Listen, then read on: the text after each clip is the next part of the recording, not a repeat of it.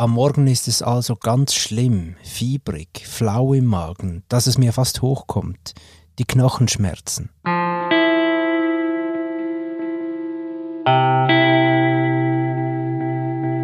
Später, wo ich dann eine eigene Wohnung hatte, stellte ich zum Einschlafen immer das Öffeli an, wo ich mir extra beim Fuß gekauft hatte.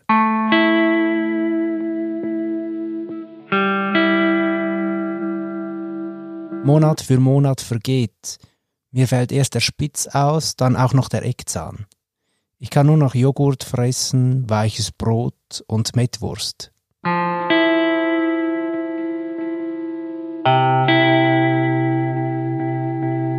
Geschichte vom Pitt, wo wir da kurze Sätze davon gehört haben. Der Pitt, der heißt eigentlich Peter Reiche, ist seit 25 Jahren heroinsüchtig. Die Sätze, die hat er gesagt, wo er seine Geschichte vom Rausch seinem Bruder, dem Schriftsteller dem Roland Reiche, erzählt hat. Lesen tut man sein Buch mit dem Titel «Truffe». Aber allein Bilder in dem Buch erzählen eigentlich schon Geschichten. Die, wo der Fotograf Jonathan Lichti gemacht hat, wo er den Pitt eine lange Zeit begleitet hat. Bevor das Buch «Truffe» im Oktober in die Buchläden kommt, gibt es einen kleinen Auszug davon in der neuen Surprise-Ausgabe. Darum habe ich mich mit dem Pitt und mit dem Roland Reiche noch schnell auf den Tag am Telefon verabredet.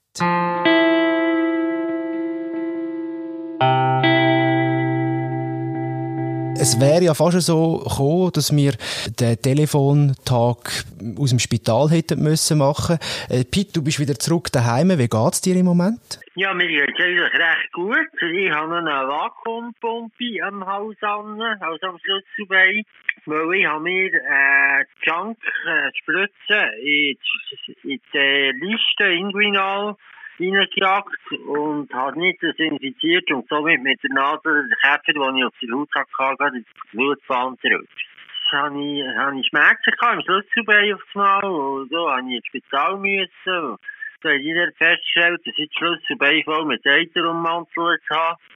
Und dass man das Schlüsselbein um ein Viertel muss kürzen, weil das infiziert war. Und das Finger um ein Viertel, das man abgehauen noch einmal einen Eitersack hatte, den man putzen musste.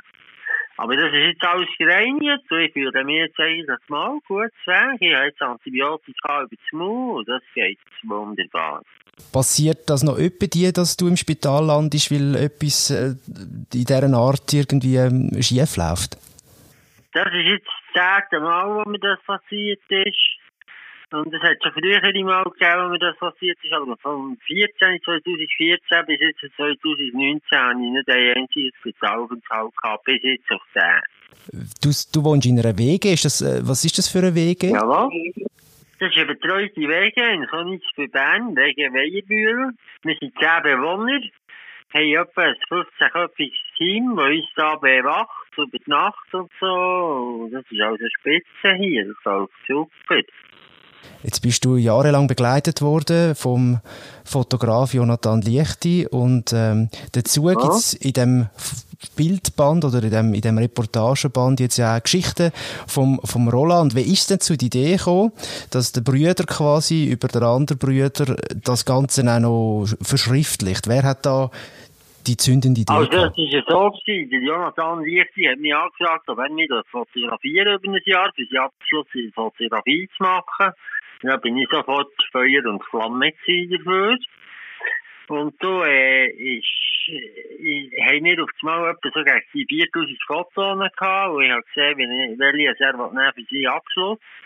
Und da habe ich ihm gesagt, du, los, wäre es nicht noch cool, wenn wir das aus könnte, ein Büchlein machen. Mein Bruder ist Schriftsteller, der könnte doch bisschen Texte zuschreiben, die ich ihm diktieren. Und, äh, ja, so ist das dazu gekommen, dass wir das, das Bildtextbände haben auf, aufgeleistet. Du sagst selber, du sagst, äh, gab Feuer und Flamme gewesen. Es gibt ja auch Leute, die sagen, also, mir ist das zu privat. Ich will nicht, dass jemand mir die ganze Zeit da irgendwie mit der Kamera hinterherläuft. Ja. Wieso, wieso bist du gerade so offen gewesen für das? Ja, ich bin eigentlich ein recht offener Mensch, was meine Drogenkarriere anbelangt. Also, ich habe gar keine Hemmungen, da irgendjemandem das zu erzählen. Und ich finde es auch recht informativ gut, wenn man jemanden äh, so ein bisschen aufklären und ein bisschen zeigen welchen Weg das ist vielleicht nicht so einschlagen unbedingt. Findest du, da wird heute äh, eine bessere Prävention gemacht als noch vor 30 Jahren. Ja, auf alle Fälle. Also das mit dem Koda ist natürlich schon viel besser geworden. Du gehst einfach heute Tag ins Koda, wenn du äh, ein Heroinproblem hast. Musst dort eine positive UP auf Heroin abgeben. Dann wird nachher geschaut, ob du irgendwelche nachvollziehbare Entzüge gemacht hast oder ob du noch abgebrochene Therapien hast.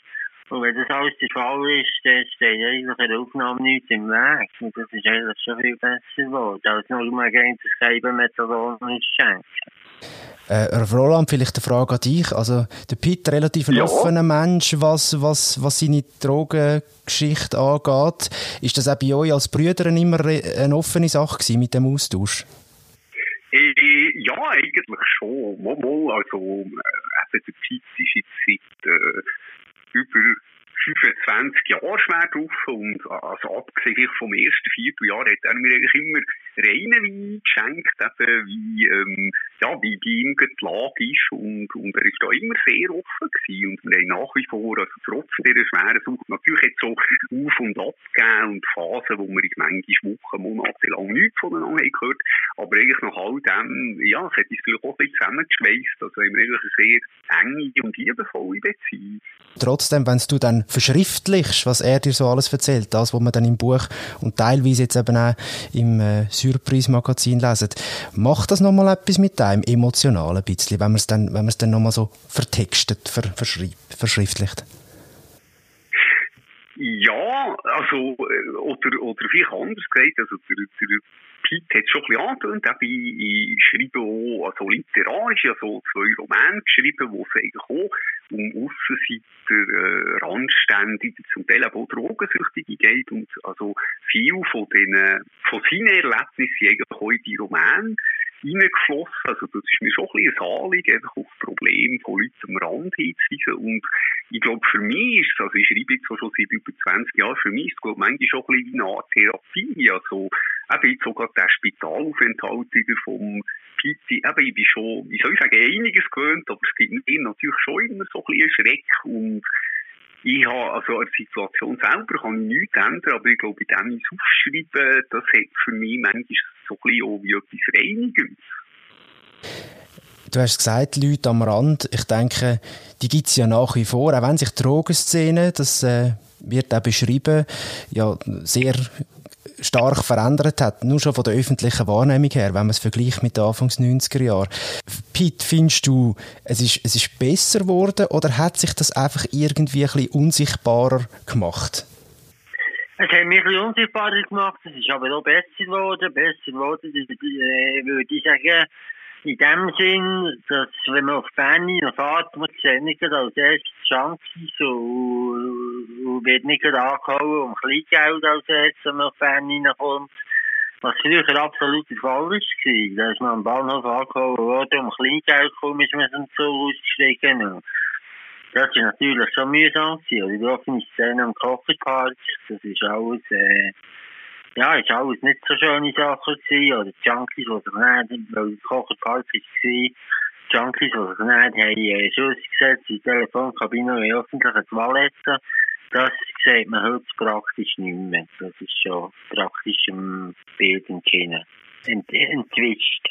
Für die, die jetzt vielleicht nicht so vertraut sind mit der Stadt Bern, es ist wahrscheinlich etwa vergleichbar gewesen mit dem, was Zürich zum Beispiel auf dem sehr bekannten Platzspitz äh, gegeben hat, szenenmässig wahrscheinlich, oder? Ja, oder auf dem letzten, ja genau. genau. Das ist so, letztenmässig ist das gleich abgelaufen wie Kocherpark. Hast du selber alle Texte gelesen? Ich habe alle Texte gelesen, jawohl. Und hat es nie den Moment gegeben, wo du dem Roland gesagt hast, hey, aber ähm, das kannst du doch nicht so schreiben oder so? Oder hat es mal irgendwo einen Moment gegeben, wo du gefunden hast, da bin ich nicht einverstanden?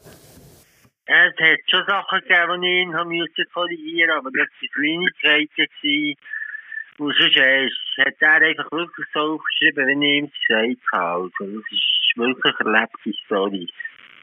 Gut, wenn ich mich da schnell darf einschalte, also es hat schon zwei, drei Texte gegeben, zum Beispiel bei einem habe ich ihm so ein bisschen eher noch, noch Ideen von mir so ins Mund gelegt und da hat dann schnell gesagt, oh nein, streich das wieder. Oder ich habe gemerkt, manchmal, wie selektiv ich ihm zulasse. Er hat so eine Geschichte erzählt, wo es darum geht, eine Kollegin hat ein Hündli, ein Kollege passt auf das Hündli auf, verkauft es dann aber, um Drogengeld zu bekommen. Und äh, ja, ich habe die Geschichte so ganz kurz aufgeschrieben und er hat dann gesagt, nee, es war viel komplizierter gewesen, das und das gehört auch noch rein. Also ähm, ja, es war wirklich eine Gemeinschaftsproduktion gewesen. Er hat mir schon einfach eben Geschichten, Erlebnisse aus seinem Leben erzählt, die habe die aufgeschrieben und oft ist glaube ich schon so gewesen, dass ich das ja einigermaßen getroffen habe, wie er das sagt, aber zweite Mal bin ich selber erstaunt gewesen, ja, dass er dann doch sagt, äh, nein, du, das ist nicht das, was ich dir erzählt habe. Was ist eigentlich, also das muss es ja gar nicht haben am Anfang von so einem Projekt, aber äh, ist das Ziel, dass es vielleicht auch präventiv könnte wirken, neben dem, dass es äh, einfach auch ein, spannendes Leben ist mit spannenden Eindrücken? Was, was denken ihr? Das auf jeden Fall. Also ich denke auf jeden Fall, dass es so die präventiven Charakter hat, das Buch.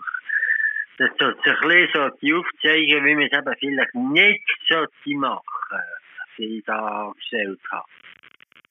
Ja, aus meiner Sicht geht es darum, was du schon angesprochen hast, und es geht so eigentlich um die Sichtbarmachung. Also eben in den 90er Jahren in Bern, ich bin auch eben für den früheren 90er Jahren auf Bern gezogen und dann ist wirklich, äh, man hat nicht ins Zentrum können gehen, ohne zu merken, oh, das sind Vielsüchtige, es ist ein Problem und quasi auch, es ist eben sichtbar gewesen, auch für die Leute, die einfach nach Bern kommen und quasi auch, dass man eben etwas muss unternehmen. Und uns geht es ein bisschen darum, einfach zu zeigen, wo die Leute nicht mehr so sichtbar sind. Es gibt nach wie vor recht viel von ihnen.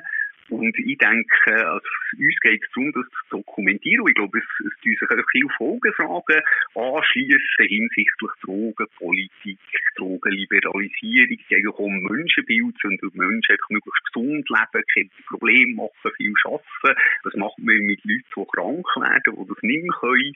Und andererseits eben die, äh, im Moment gibt es in den USA seit 2017 eine grosse Epidemie von, von Opiat- und Heroinsucht, die eigentlich dadurch ist entstanden, dass Pharmafirmen haben angefangen, opiathaltige Schmerzmittel abzugeben.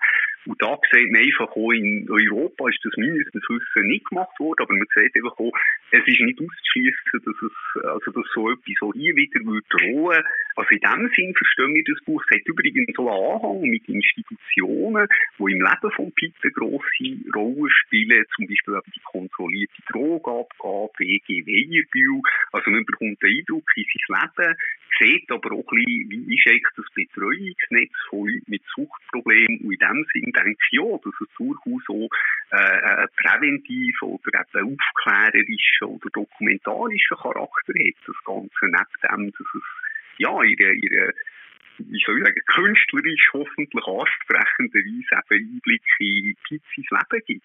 Danke euch viel, viel mal für das kurze, leider kurze Gespräch, aber ein sehr spannendes Gespräch. Danke. Merci dir, Simon. Herzlichen Dank. Ich habe das sehr gerne gemacht. Ja, danke vielmals.